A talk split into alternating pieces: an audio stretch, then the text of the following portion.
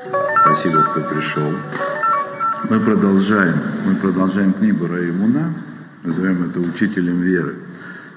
13 основ веры. Мы находимся уже в первой главе этой книги после введения в шестом, в шестом разделе Юдгимали Карим Лимох, Есота Адам, Умимену Наваки Юматуир. Значит, 13 основ веры, которыми мы, собственно, и занимаемся – Э, это основа человека.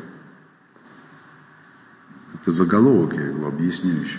У Мимену новая киоматойра. То есть из этого, то есть из, из вот этой самой основы да, человека, которую составляет 13 основ веры, только из нее может происходить вообще исполнение Торы.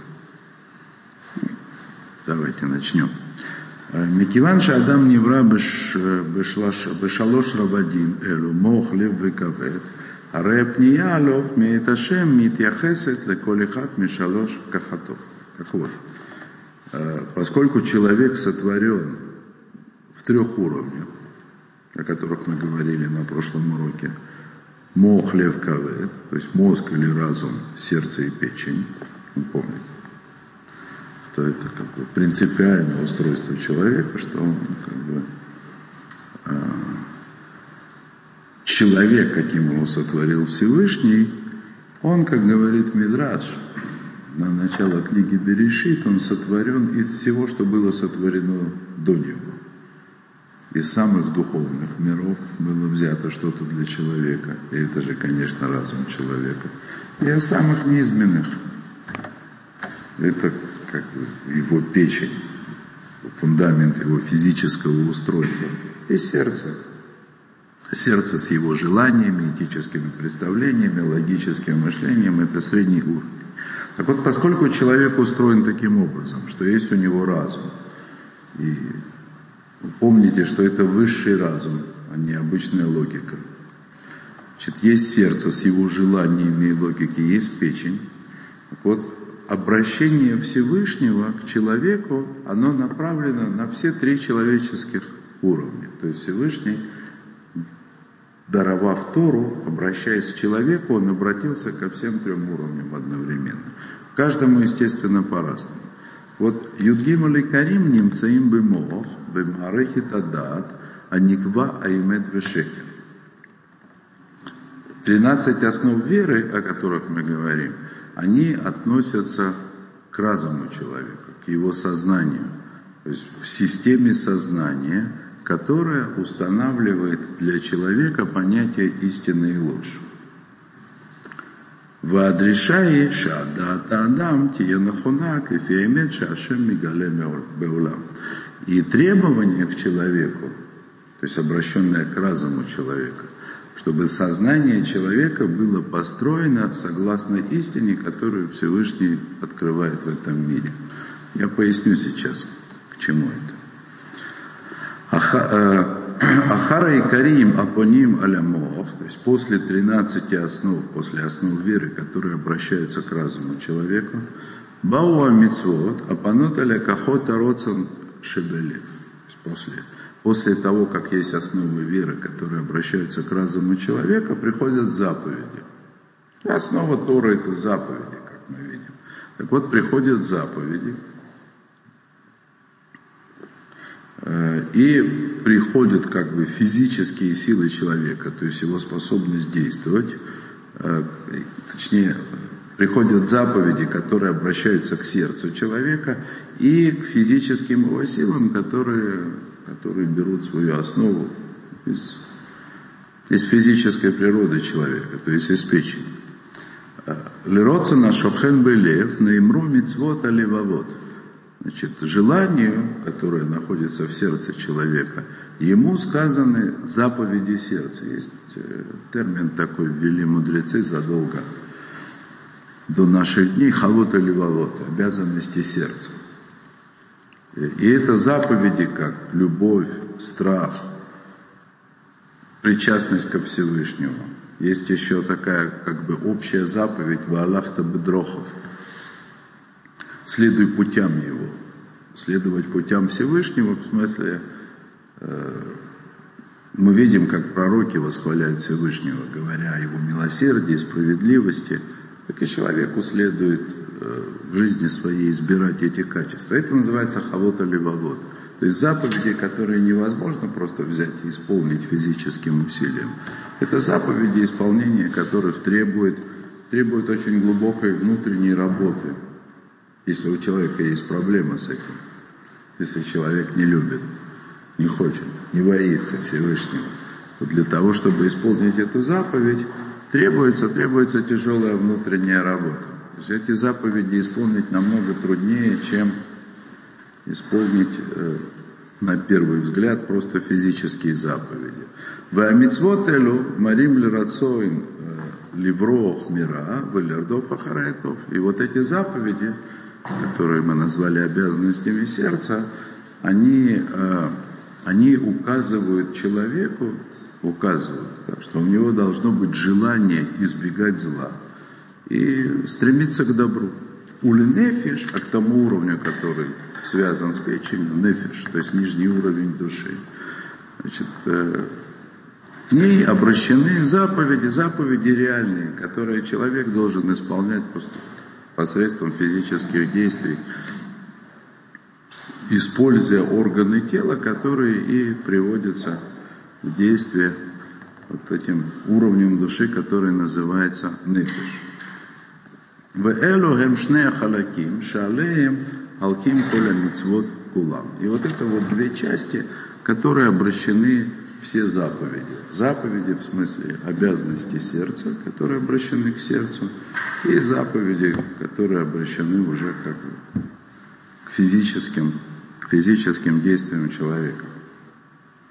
Здесь надо добавить, здесь нужно пояснить, и я так думаю, я начну вот с чего.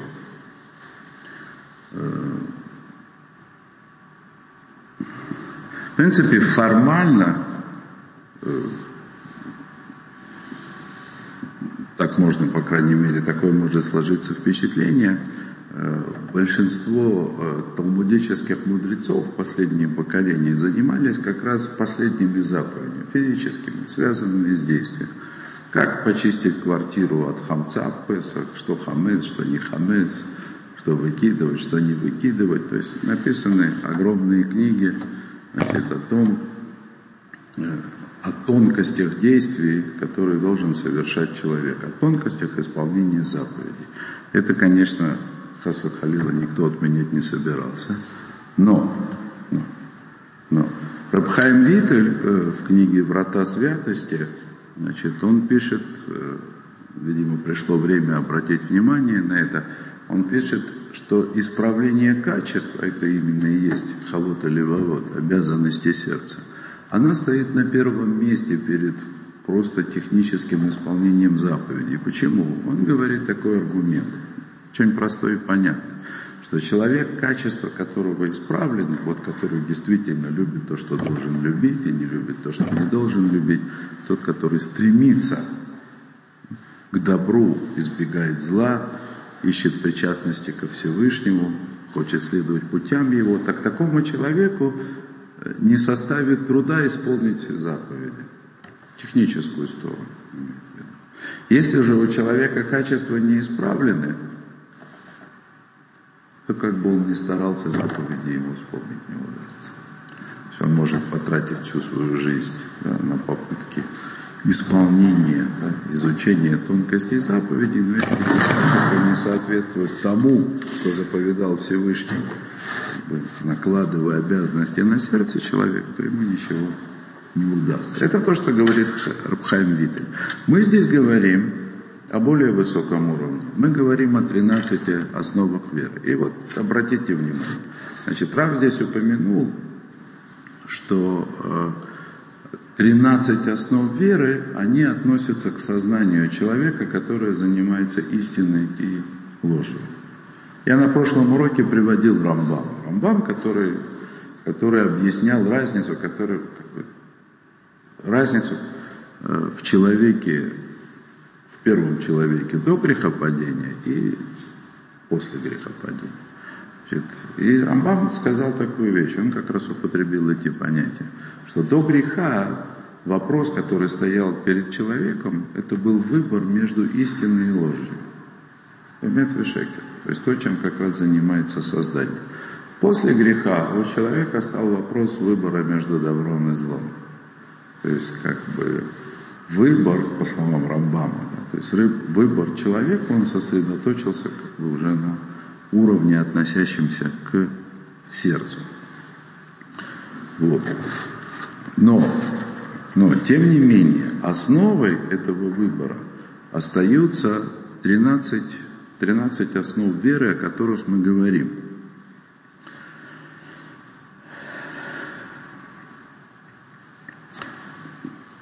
Помните, я приводил еще на прошлом занятии Виленского Гаона, который э, выделил три уровня человеческого разума. Выделил уровень, который называется Сехель и Юни, или разум абстрактный, то есть разум, который мог бы заниматься выяснением истины лжи, то есть чистый разум, далекий как бы, от эмоциональных проблем человека в этом мире. Сехель Мусари, то есть второй уровень, назовем его этическим разумом. То есть это там, где, там, где человек решает, что хорошо быть добрым и нехорошо быть злым и тому подобные вещи. Да? То есть это вот как раз то, что относится к Халуту Ну и последнее, конечно, самый нижний уровень человеческого разума это Сехель Маси, то есть э, разум конкретный, направленный на конкретные действия. Понятное дело, что изучение тонкости исполнения всех заповедей, как их нужно исполнить по требованию Всевышнего, он требует это Тора, это, конечно же, относится к Сахель Маси, к разуму конкретному. Значит, нам уже сказал Рабхайм Витель, да, что разум разум конкретный, разум направленный на исполнение конкретных действий не поможет человеку, если его разум этический, он не настроен так, как он, не должен, как он должен быть настроен. То есть, если человек пропустил в этом. И то же самое относится к Сахилюни. Собственно говоря, это Гаон и говорит, Виленский Гаон, когда он разделяет три уровня человеческого разума, он говорит о том, что выбор человека – выбор его образа жизни, образа действия и всего-всего начинается с этого разума, который Гаон называет там абстрактным. Ну, я приведу пример. Значит, э, хотя может, конечно, и, наверное, в этом как бы главная беда нашего мира, то может сложиться впечатление, что одного только этического разума достаточно для того, чтобы человек сделал правильный человеческий выбор в этой жизни. То есть вещи, как бы казалось бы, очевидны. То есть на сегодняшний день неоспоримо, э, что человек должен стремиться к добру. Везде побеждает, ну или почти везде, в так называемом цивилизованном мире. Побеждает толерантность, демократия, всеобщая любовь, начиная, скажем, с ценностей, провозглашенных христианством еще 2000 лет назад, ну и заканчивая там сегодняшним, вчерашними хиппи э, или сегодняшними либералами, то есть все ратуют за чистую любовь. То есть как бы э, любовь и желание нести добро всем, несмотря ни на что, она возводится в некий абсолют. Хотя на самом деле, если мы обратимся к заповедям Всевышнего, то мы увидим, что несмотря на то, что как бы, мы провозглашаем и верим в это, и учим это из Авраама, что Всевышний сотворил этот мир ради любви, ради несения добра, тем не менее, пока человек находится в мире служения, в мире, который есть сплетение, соединение добра и зла, не всегда главным движущим его чувством должна быть любовь. Они говорят о том, что человек должен быть злым о том, насколько человеку нужна эта самая злость, э, скажем так, есть некое расхождение э, в объяснениях э, Рамбама и Виленского Гаона. Мы их упоминали сегодня, как раз они с точки зрения являются главными носителями насколько я знаю формулировок, как человек должен относиться к гневу. Вот Рамбам говорит, что гнев это ужасное качество, и к нему человек никогда не должен обращаться. Тем не менее, тем не менее, он должен совершать поступки, которые у других людей, как бы в другой ситуации, в обыденной жизни, поступки происходят из гнева. Ну, например, то есть, несмотря на то, что Всевышний, как бы сотворив этот мир, провозгласил целью его несения добра и любви, тем не менее Тора предусматривает наказание. Причем иногда совершенно э, жестокие наказания. Насколько они применялись, насколько это было реально в жизни, это уже другая сторона. Есть понятие смертная казнь, то, что любят люди говорить. Что с одной стороны у вас написано заповедь «не убей», а с другой стороны написано, что кого-то нужно казнить смертью. То есть Всевышний знает, исходя из того, да, значит, что знает Всевышний об этом мире, исходя из того, что Он нам дал, бывают случаи, когда Э, скажем так, свой естественный этический разум, который зовет меня э, к всеобщей любви и к несению добра всем без разбора, то есть я должен как бы наступить ногой на этот самый этический разум и совершить действие, которое, по крайней мере, на первый взгляд, в этом мире оно не соответствует доброте и милосердию из каких-то высших соображений. И высшие соображения, они исходят из, из того уровня, который называется истина и ложь. То есть сам по себе этический разум в том мире, в котором мы находимся, сами по себе понятия добро и зло, любовь или ненависть, они не могут служить одними только источниками человеческих действий. То есть должно быть что-то высшее на уровне правда или ложь, эмет или шекер, то, что будет диктовать или ограничивать применимость тех или иных этических понятий. То есть, если в целом этично делать добро, тем не менее, по замыслу Всевышнего, в том мире, в котором мы находимся, иногда этично будет совершить поступок, который будет выглядеть злым. Так устроен этот мир. Да, я обещал Гаона привести. Так вот, Рамбам говорит, сам по себе гнев – это совершенно не недостойное человека качество, его нужно избегать. А там, где нужно поступать таким образом, как будто бы человек находится в гневе, так нужно делать только, только делать вид, что гневаешься. В общем, или как вот есть такая интерпретация одного места в Талмуде, что нужно ненавидеть не грешника, а грех. Ну вот примерно так говорит Рамбам. Виленский Гаон, он делает из этого исключение. Он говорит, гнев у человека должен быть против своего собственного дурного начала. То есть нужно всех любить, а свое собственное дурное начало, на него нужно злиться, на него нужно гневаться. То есть как бы исключение. В принципе, он недалеко, конечно. То есть комментарий, объяснение Виленского Гаона об этом, но недалеко уходит от Рамбама. Но, еще раз, я хочу обратить внимание, Э, что 13 э, основ веры относятся к системе сознания, которая вообще, в принципе, существует и рассуждает в понятиях истины и лжи, а не добро или зло. То есть не на уровне э, человеческих эмоций, не на уровне каких-то, скажем так, впечатлений и ощущений, которые возникают у человека от осязаемого мира. Я хочу сказать, что мы живем в мире, который в принципе потерял вот это понятие представления об абстрактном разуме. Абстрактную логику, абстрактные рассуждения об истине и лжи мы можем найти ну, если как бы исключить да, то, чем занимается Тора, можем найти в философии Аристотеля, который так активно пользовался Рамбам для того, чтобы объяснить то, что он хотел объяснить. То есть конец по-настоящему абстрактного мышления, он появился тогда, когда появилось, э, э, скажем так, назовем это научным мировоззрением.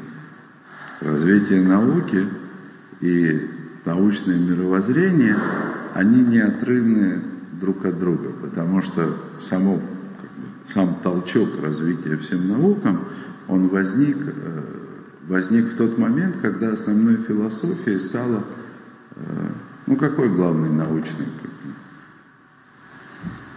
самый главный научный постулат, постулат всех постулатов, кто-нибудь вспомнит?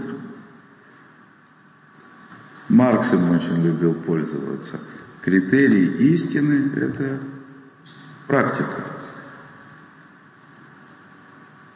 То есть понятие, значит, понятие истины и лжи было сведено к подтверждению или не подтверждению осязаемым опытом человека. То есть понятия истины и лжи, они были пересены на уровень осязания, представления, то есть там, где главенствует э, понятие о добре и зле. То есть тем самым чистая истина, истина в чистом виде, да, она исчезла из научного обращения, назовем это так. И с тех пор абстрактной истины ее просто не существует. Я имею в виду в умах, в умах населения. Да? То есть вот этим самым постулатом, да, что критерием истины является практика, то есть опыт, подтверждающий и или не подтверждающий то или иное умозаключение, значит, чистый разум был исключен из оборота. Все было отдано сердцам.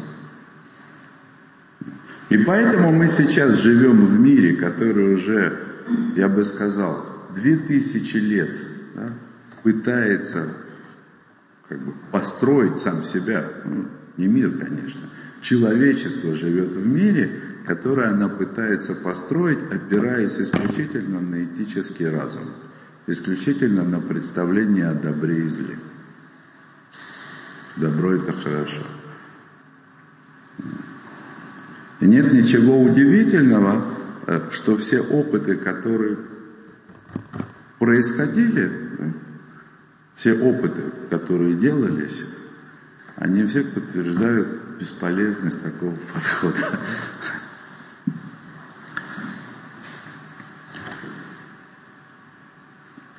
Даже религия, когда она построена на представлениях о о добре и зле, но не лежит в этом, не лежит в этом ясная и четкая основа, которую мы потихонечку будем изучать, изучать 13 основ веры, то есть эта религия, она может прийти к своей полной противоположности. Вместо того, чтобы нести добро, она будет нести раздоры, ненависть. То есть там, где нет четкого критерия истина и ложь, этический разум обязательно обманет человека. Я уж не говорю о коммунистах. Да. Вот. То есть все попытки привести человечество к всеобщему счастью, то есть опираясь именно на представление этического разума человека, не рассматривая понятие истины и лжи как таковых в отрыве, да, то есть как нечто более высокое, чем представление человека о добре и зле, то есть все это все это приводит к своей собственной противоположности. Вот. Теперь тут есть, э, давайте дальше пойдем. Айкарим апоним лимох, эйнам баим бецура шеляцивуй, шам еш ляхин это есот академ мицвод. Это очень интересное место. Значит, основа мы говорим про 13 основ веры. Основы, которые обращены к разуму человека, они не приходят, то есть они не даны в Торе как заповедь. Хотя я бы, да, то есть если бы имел наглость, я бы позволил себе здесь поспорить сразу, но не, не очень сильно, да. Они Ашем Лакеха, я Господь Бог твой, одно, так сказать, из мест, да, где можно увидеть основы веры, э, звучит заповедью. Да и сам Рав говорит, что это заповедь. Окей, но это только одна. Есть еще основы, которые нигде в Торе не сформулированы четко, не сформулированы как заповедь. Все это то, что Рав говорит, что сами по себе основы веры, они не приходят как ясно, как ясно э, заповеданная человеку заповедь. То есть на этом уровне, то есть на уровне сознания, человек должен приготовить основу, фундамент, на основании которого будет исполнять заповеди. И основа это, основа это признание истины. Кстати говоря, э, ведь очевидно, да, то с другой стороны, что э, то, чем мы занимались на, на предыдущих уроках в самом начале, что 13 основ веры, как мы учили из Рамбана, 13 основ веры, они раскрылись во время выхода из Египта, раскрылись чудесами. То есть раскрытие 13 основ веры, оно в определенном смысле предшествовало заповедям. То есть само по себе дарование Торы. Я сказал в определенном смысле, почему? Потому что э, само понятие, э, само значение чудес выхода из Египта, из России, рассечения Красного моря, как установка основ веры, то есть это значение, эти чудеса приобрели только вместе с дарованием Торы. То есть дарование Торы э, объяснило и показало суть чудес, которые произошли до него, что называется лемафре, ретроактивно. То есть дарование Торы, оно расставило точки над «и» и показало, что это было чудесами, которые открывали основы веры, которые открыли основы веры. То есть так оно и было на самом деле. То есть во время дарования, то есть до дарования Торы произошли чудеса, основы, то есть точнее, э, которые послужили фундаментом раскрытия основ веры. Ну и можно было бы сказать, теоретически предполагалось бы, что после того, как произошли чудеса, после того, как произошел выход из Египта, недаром же мы его упоминаем, нам заповедано упоминать о два раза в день. Это кроме того, что есть огромный праздник Песах, который только закончился.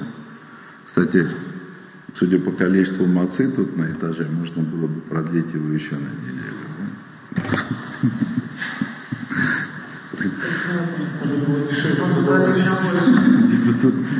Можно было бы сделать Песах две недели для того, чтобы получше усвоить. Да, так вот, то есть после дарования Торы не только само дарование Торы, а вообще, как сказать, сама идея выхода из Египта, она, прода, она как она сопровождает нас на всей нашей истории. То есть точно так же, как дарование Торы, оно остается с нами вместе с Торой, так и выход из Египта, он должен оставаться с нами. То есть это фактически это должно означать, что однажды раскрытые основы веры, они должны сопровождать нас на протяжении всей оставшейся истории.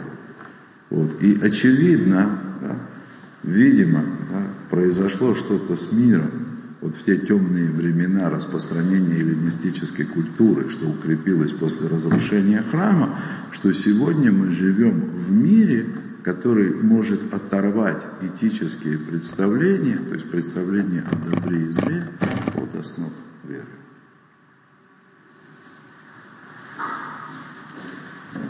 Поэтому мы как бы приходим э, к необходимости сегодня снова обращаться к основам веры и заниматься их изучением.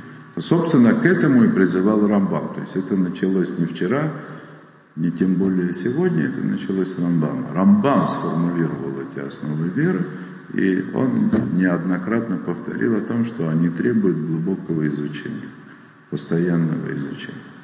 То есть как минимум последнюю тысячу лет, то есть мы живем состоянии, когда, когда нашлись среди мудрецов Торы люди, обратившие внимание, что основа веры требует изучения. Потому что без них ни исполнение заповедей, ни даже исправление качеств по как бы, известному примеру, следуя качествам Всевышнего – оно не способно поставить, направить человека на рельсы истинного исполнения Торы.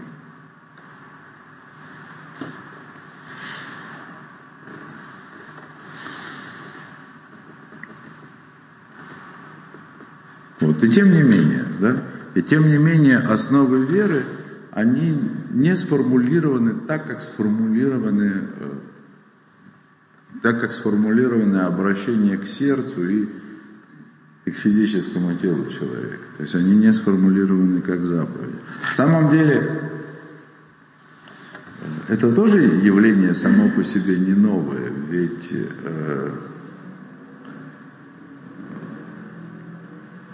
скажем, есть параллели тому. Мы находим это у Рамхали, не только у Рамхали. В этом вся идея э, движения Хасидут. Движение Хасидут. Рамхаль тоже говорил о Хасидуте, то есть о благочестии. Талмуд говорил о благочестии. И сегодня мы имеем целое движение хасидизма, то есть огромное движение, которое охватило практически весь еврейский мир, так или иначе.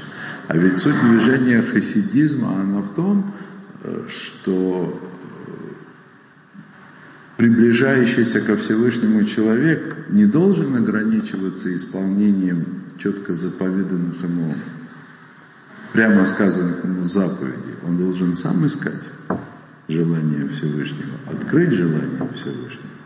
То есть если само по себе, если одно только исполнение заповеди Всевышнего – оно э, говорит о неком духовном уровне человека. Это духовная ступень, когда человек готов исполнить заповедь Всевышнего, то э, ситуация или состояние, в которое человек сам ищет, не заповедь, прямо сказанную, а желание Всевышнего, не выраженное в виде заповеди, то есть это другой уровень. Возможно, возможно, мы живем в эпоху, когда Всевышний ждет от нас хасидизм, благочестие. То есть, когда мы сами должны искать, да, в чем как бы суть его желания. А это как раз имеет в первую очередь отношение именно к 13 основам веры. Они не даны как заповеди. Они открыты однажды, и открыты таким образом, чтобы человек всю оставшуюся жизнь, он стремился к этому стремился к тому, чтобы отличить не просто добро от зла, а отличить прежде всего истину от лжи и следовать истине.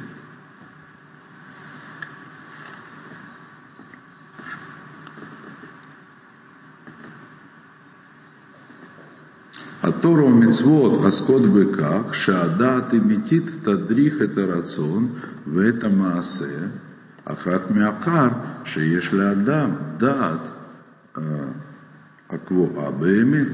И Тора, и заповеди, они как бы занимаются тем, чтобы истинное сознание направило и желание, и поступки человека, но только после того, как сознание человека, оно на самом деле истина. То есть, когда человек на самом деле осознает мир, в котором он находится, саму идею желания Всевышнего, то есть то, как устроил этот мир.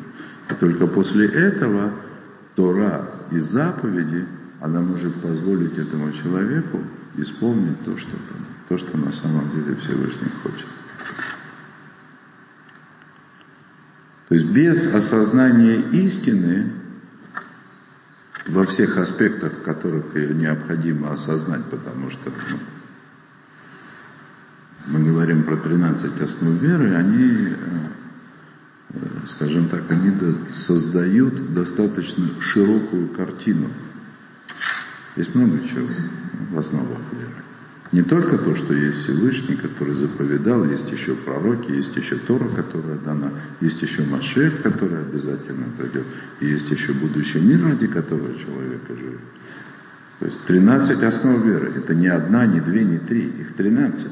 То есть они создают достаточно широкую картину, которую охватывает очень многие аспекты этого мира. То есть истина, которую необходимо осознать в этом мире человеку для того, чтобы исполнять Тор, ну и потому что таково желание Всевышнего, эта истина, она достаточно многогранна. Это не что-то одно, что однажды понял на всю оставшуюся жизнь, дальше оно. Это, это достаточно сложная картина.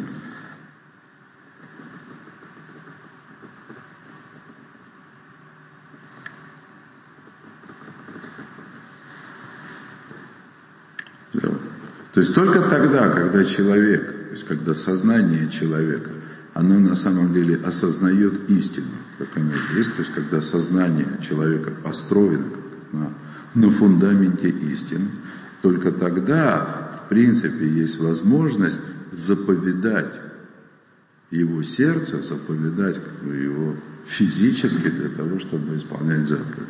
Без этого это просто невозможно. Это как бы мы возвращаемся к тому же, повторяем то же самое, что сама идея заповедей, да, дарования Торы и исполнения заповедей, она э, невозможна, она бесплодна без того, что человек усвоил основы веры. Тут уже сама религия, тут уже не нужно обращаться к хиппи или к марксистам, сама религия без основ веры, она превращается в свою противоположность. За примерами не надо. Это на самом деле, я позволю себе отступление небольшое, ведь это ужасно. Да? наша эпоха, назовем это так, наша эра, как это принято говорить сегодня, которая началась, скажем так, э, с точки зрения большинства людей, наша эра началась с распространения христианства но призвала ко всеобщей любви. И своей любовью, да, в кавычках, да, вот это вот распространение религии единобожия, да, то есть распространение, распространение религии единобожия как бы с призывом ко всеобщей любви, оно привело к тому, что что религия стала символом ненависти. Человечество отошло от религии, мотивируя это стремлением к добру против религии, которая сеяла ненависть.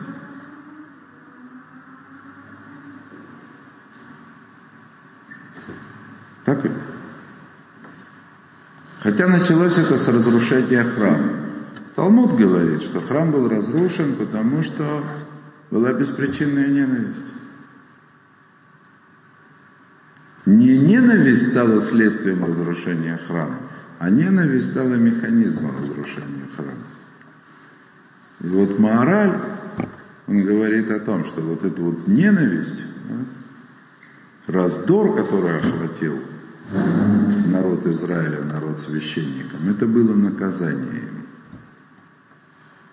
Эта ненависть, она привела к разрушению храма. Храм это то, что соединяло небо и землю. Считайте, что это место 13 основ веры. То есть там, где человек как бы мог увидеть воочию, насколько это тогда еще было возможно, то, что увидели когда-то во время выхода из Египта и во время... Все. Исчезла основа. И заповеди от Создателя или якобы от Создателя, они вместо того, чтобы стать инструментом несения мира и любви, как это декларировалось, это превратилось в, в инструмент раздора. Настолько, что, скажем так, не стоящая на месте человеческая мысль, она пришла к полному отрицанию религиозной идеи в силу негуманности. Вы ведь помните, как назывались первые борцы с религией? Гуманисты. То есть идея гуманизма, идея человеколюбия, человечности, она была противопоставлена идее Создателя. А это как раз то, с чего мы и начали урок, с чего начали объяснение. То есть это произошел как бы, это уже был окончательный разрыв понятия этического разума от разума, который занимается истиной и ложью, то есть от абстрактного разума. Но это произошло, конечно, по этическим соображениям.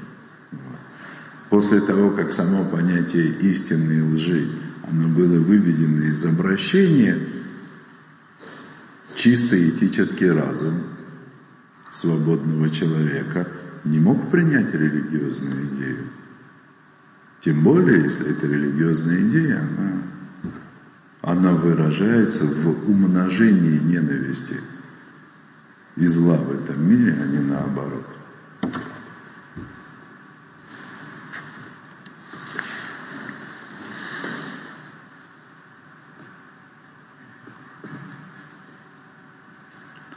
Да, так вот. А мы говорим о чем? А мы говорим о том, что никакие заповеди, обращенные даже к этическому разуму человека, они не имеют смысла и не могут быть исполнены, если только, если только разум, сознание человека не выстроено с точки зрения понятий истины и лжи.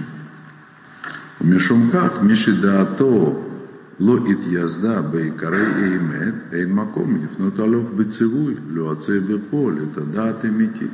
И поэтому, если сознание человека не э, выстроено на фундаментах на фундаменте истины, то нет никакой возможности, нет, нет смысла обращаться к нему с заповедями, да, которые должны реализовать истинное, истинное сознание.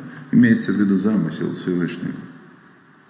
Эти заповеди даны для того, чтобы реализовать волю или замысел Всевышнего в этом мире. Шарей дато и дат шекрит. Ведь сознание такого человека, сознание ложное. И само собой, как бы, очевидно, что такой человек, он находится за пределами, за рамками возможности исполнения Торы и заповедей, и выпадает, он выходит за рамки народа Израиля, общности Израиля. Ну, имеется в виду Мемлех Исканим, Вам Кадош, царство священников и народ святой, которому была дарована Тора и заповедь. То есть человек чье сознание не построено на фундаменте основ веры, не может исполнять заповеди, не может получить Тору. והכלי אחד ויחידי שבו אדם יכול להכיר ולהבחין את האמת מן השקר הוא הדת. Единственный инструмент, посредством которого человек способен распознать и отделить истину от лжи, это сознание. Это чистое сознание. Еще раз, не путайте. Да? То есть то, что мы сегодня называем разумом, логикой, сознанием, да, это все оперирует на уровне добра и зла. То, что мы называем сознанием сегодня, привыкли называть, оперирует исключительно образными данными в ощущении. А ощущения неотрывны от понятий добра и зла. Они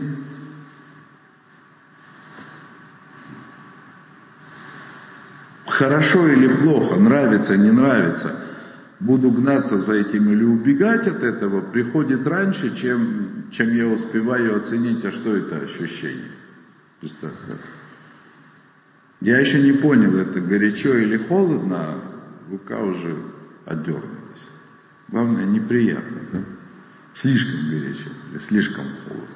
Да? Разница даже и, и не поймешь.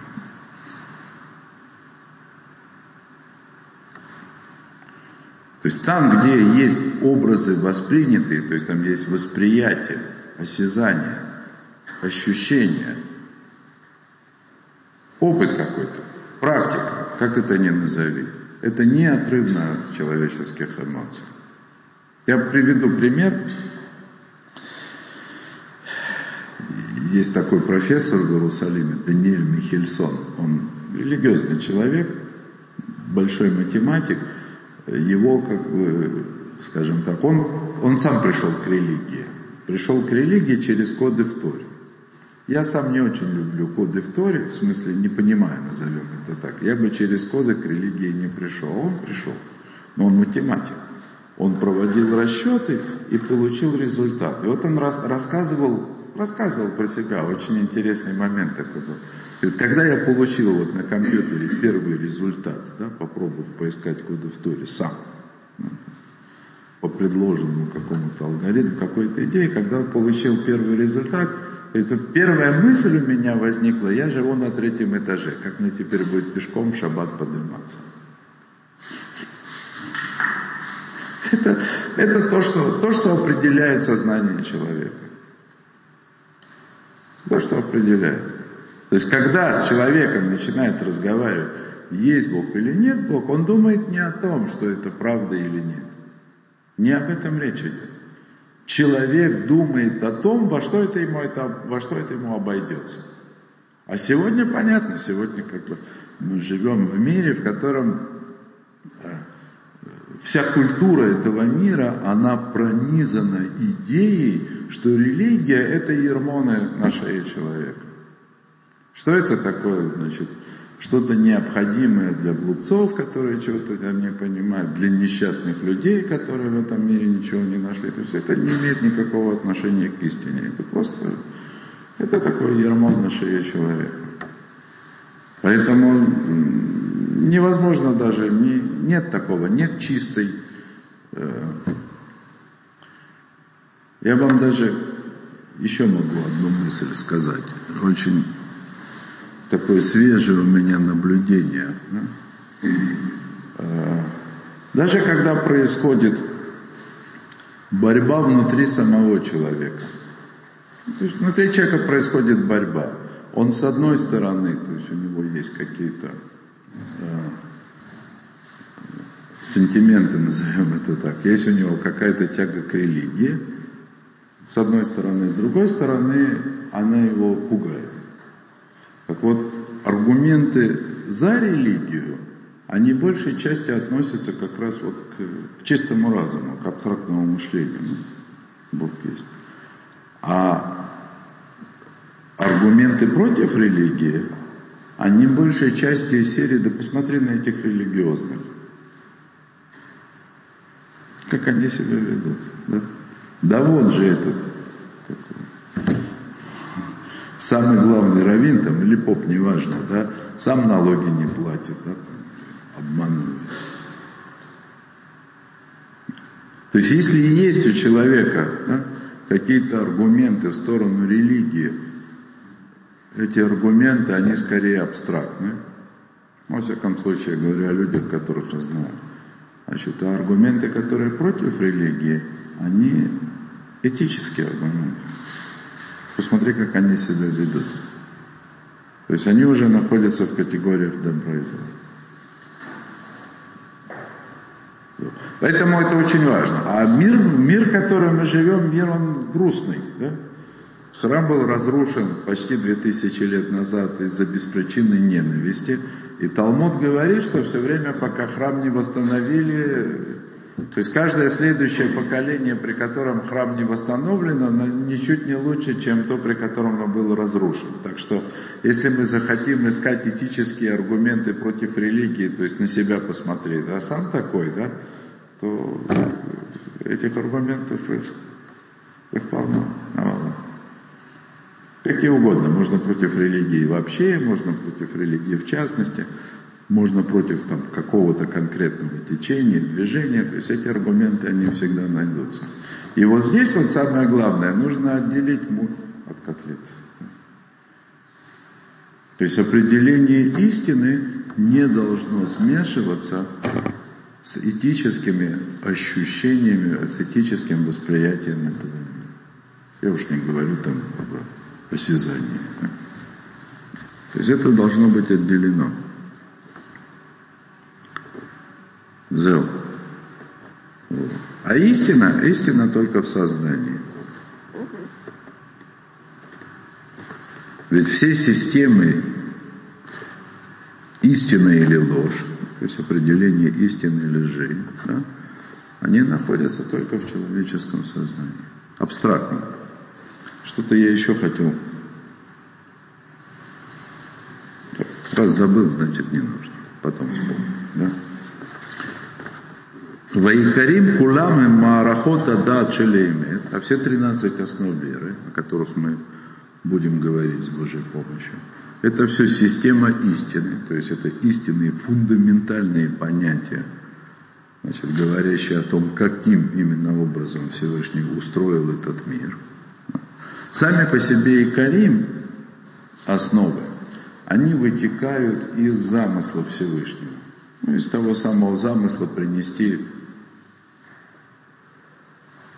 принести э, человеку, сотворенному человеку добро, или раскрыть ему единство Всевышнего, две стороны одной медали. Значит, кто был на уроках когда Твунот Дерехашем, кто-то знает. С одной стороны, да, 13 основ веры, они проистекают из, из единства Всевышнего, из его замысла. Мы уже здесь упоминали, да, что на Лашонакойдаше, то есть на святом языке, слово «ихад» один, оно имеет гематрию 13. Да. Вот. Я еще буду говорить отдельно, насколько это возможно, Э, я скажу, откуда берется это 13. Да? Так вот, сами 13 основ, они вытекают из замысла Всевышнего, а из 13, из 13 основ вытекает все, что происходит в этом мире. По. То есть то, что происходит на самом деле. Да? Вот и в принципе и тем, и другим занимается Каббала. Вот. Э, это Каббала. Главное, э, главная тема вообще занятия Кабалы – это абсолютная детерминированность, неизбежность всего того, что происходит в этом мире. Ну, за исключением, естественно, свободы выбора человека. И с учетом свободы выбора человека. То есть, то что хочет сказать Кабала? Что должна нам сказать Кабала? Что она должна объяснить человеку? Что мир, в котором мы находимся сейчас, он выглядит наилучшим образом с точки зрения реализации замысла Всевышнего. То есть мы можем ругать этот мир сколько мы хотим, жаловаться на него как угодно, молиться, да? как э, Раби Левиц, как из Бердичева. Известно про него, что он молился и плакал, он очень переживал за всех все время молился Всевышнему, чтобы он облегчил. Говорят, однажды его спросили, что если бы, э, если бы Всевышний его спросил, как, значит, каким сделать вот этот мир сейчас, каким бы он его сделал, он сказал таким же. То есть, то есть главная идея, то есть главная мысль, мы не занимаемся кабалой, мы просто приходится это объяснять, поскольку это неотрывно от Кабалы, скажем так. То, чем мы сейчас занимаемся, то есть главная мысль, которую человек должен постичь из Кабалы, она в абсолютной неизбежности того, что происходит. То есть в полном соответствии, не просто неизбежности, не, это не неизбежность фатализма, а в том смысле, что мир выглядит наилучшим образом с точки зрения реализации замысла Всевышнего. То есть, другими словами, это есть реализация вот этих самых трех, 13 фундаментов, которые мы называем основами веры. Вот так это все должно быть. С учетом того, какой выбор делает человек. Это, скажем, назовем это нижним уровнем Кабалы. Высший уровень Кабалы, непостижимый, совершенно запредельный. Нижний уровень, он тоже запредельный. Это очень сложно. Это нет, нет, не очень сложно. Очень сложно, так можно подумать, типа, что если постараться, то можно освоить, я вот освоил. Нет, я это не имел в виду. То есть понять, находиться на уровне э, Раби Левейска Кайсбердичева, хотя бы на уровне веры, да, что хотя бы верить в то, что мир выглядит наилучшим образом, это уже высочайший уровень. Знать о том, что он должен быть таким, да, наверняка знать. А это значит уже не бояться ничего и не... Ничто такому человеку не страшно. Да? То есть это, это невероятно. Да? Так вот, то, как проистекают 13 основ из самой идеи, это на порядок сложнее. Вот. И поэтому, поэтому Рамбам, он не абстрагируется тем, что мы с такой легкостью выучиваем из Торы, из Мидрашей, что Авраам открыл Всевышнего в этом мире, Всевышний есть. И он сотворил, также Авраам открыл, что Всевышний сотворил этот мир ради добра. Это тоже вещь понятная. Да? И это основа основ. То есть мир сотворенный для того, чтобы принести человеку высшее благо. Через раскрытие единства Всевышнего, говоря словами Рамхаля. Да? То есть это то же самое. Это с одной стороны абсолютно правильно, но с другой стороны абсолютно недостаточно для принятия Торы, как следует ее принять, и исполнения ее заповедей. И фундаментом этого должно быть служить именно как 13 основ веры, которые занимают, ну вот, как я объяснил, в некотором смысле промежуточное положение между замыслом Всевышнего и тем, что происходит сегодня в мире. То есть его реализация. То есть это абсолютно необходимо. То есть даже просто для принятия Тора. Вайкарим кулам гем марахота даат шелимет, то есть основы, это все системы истинного сознания, то есть без, без принятия каждой из основ по отдельности и всех их вместе. То есть невозможно принятие Торы. Шам немца Кадош Баруху, немцета Тойра, э, в немцаим Ацевуим Вашгаха. Там, в смысле, вот в этой самой, в системе истины, которая для нас она должна быть построена на 13 основах веры, там находится Всевышний. То есть в них он реализуется, это имеется в виду. Там находится Тора, там находятся заповеди, и там находится проведение Всевышнего. Има Адам немца баулам ада челеймет, а невна аль едей карим, ешесло маком, леколи иньян То есть, если человек находится в мире осознания истины, который построен на, на 13 основах, то у этого человека есть место для Торы, есть место для заповедей. У Миши Эйна немца бемарахет азот шалей карим. И в шар лидабыр Торе Тарал. То есть, а если человек не находится в системе основ веры, не живет, не существует там, то с ним невозможно говорить о Торе и о заповедях. Киеван шаолам адимьяни шубана леацмо эн бамаком леторатами, поскольку в том воображаемом мире, который этот человек построил для себя, нет места для истинной Торы. В смысле для истинного желания Всевышнего. И, естественно, путей его реализации.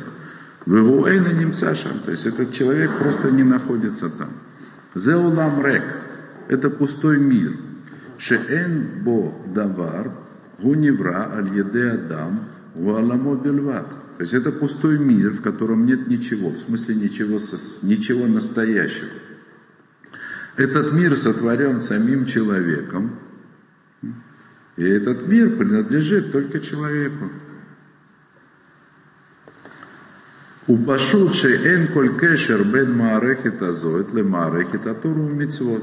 И понятно, что нет никакой связи между этой системой, то есть вот таким миром, который человек вообразил себе, и он в нем живет. Так нет ничего общего между вот этим миром, который вообразил себе человек, и Торой и заповедями.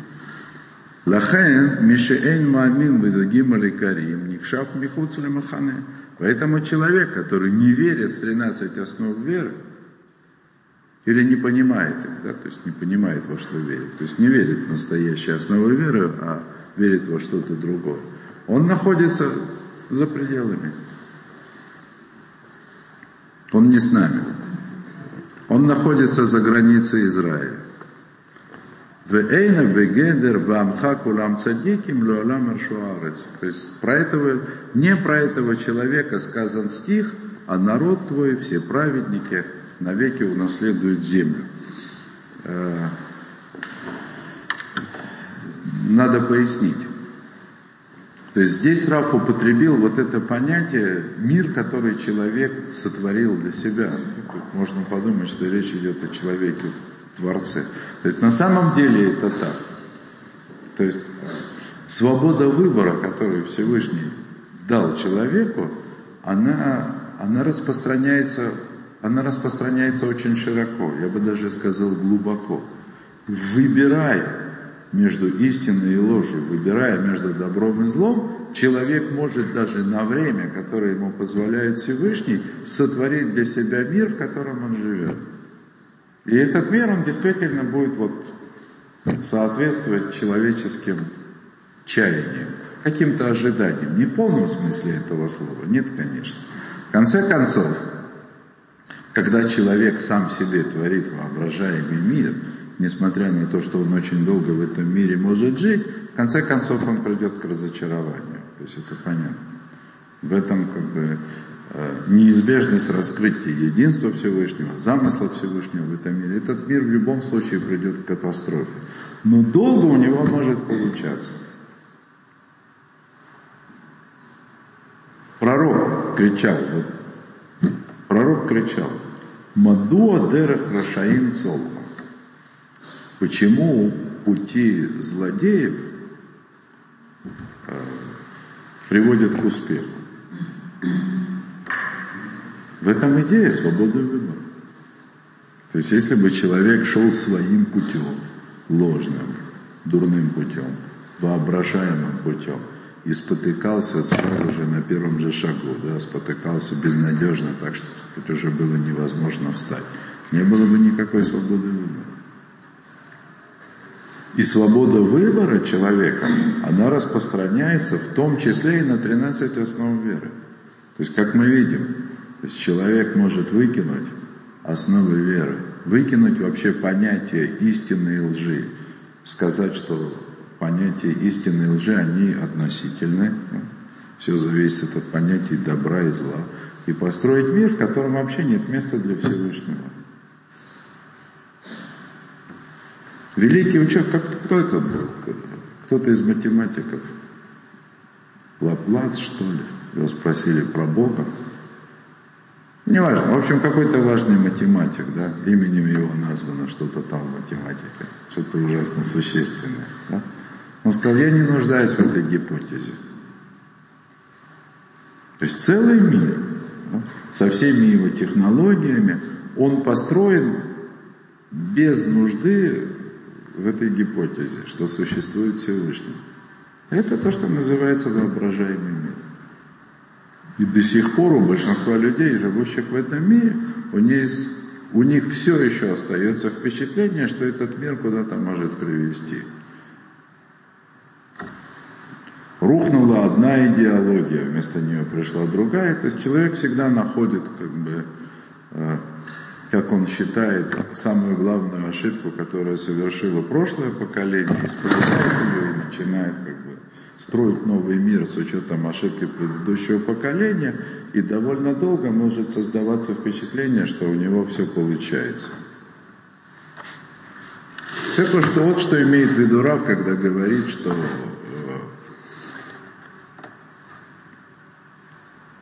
человек может построить свой мир. И если этот мир основан не на 13 основах веры, то это мир ложный. И в этом мире нет места для Торы и заповедей. И нет на самом деле нет.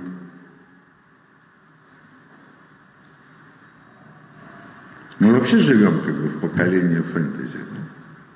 Поколение что? Фэнтези. Фэнтези. Люди воображают себе миры. Сейчас, слава Богу, можно жить на пособие, я не знаю что, на деньги родителей, да, еще на что-нибудь, да, и жить в виртуальном мире. И этот мир, он заменяет человеку реальный мир. Деньги уже виртуальные. Ну да, деньги уже виртуальные, конечно, да.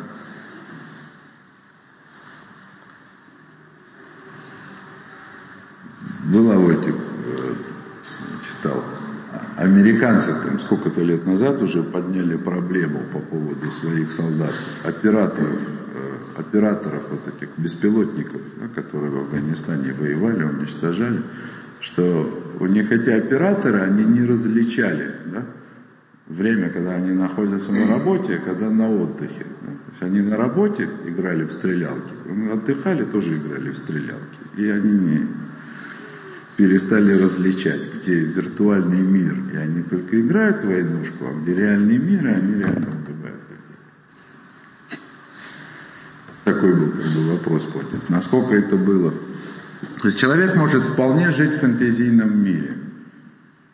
Реальный мир все больше похож на фэнтези.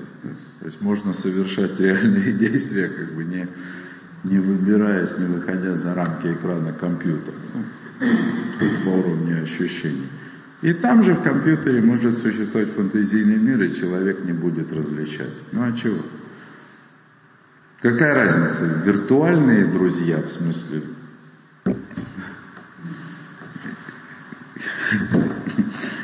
или просто компьютерные? Нет, с виртуальными ближе проблемы. Все ближе и ближе, да? Нет, понятно, что Виртуально я имею в виду живые друзья, но с которыми общаешься только через компьютер, да? или просто какие-то совершенно виртуальные персонажи, которые все больше и больше могут походить. То есть у человека есть такое свойство, да? и Всевышний, то есть дав человеку свободу выбора, он позволяет окунуться в мир своих фантазий. И сегодня это легко увидеть вот просто как, как никогда. То, давайте на сегодня остановимся.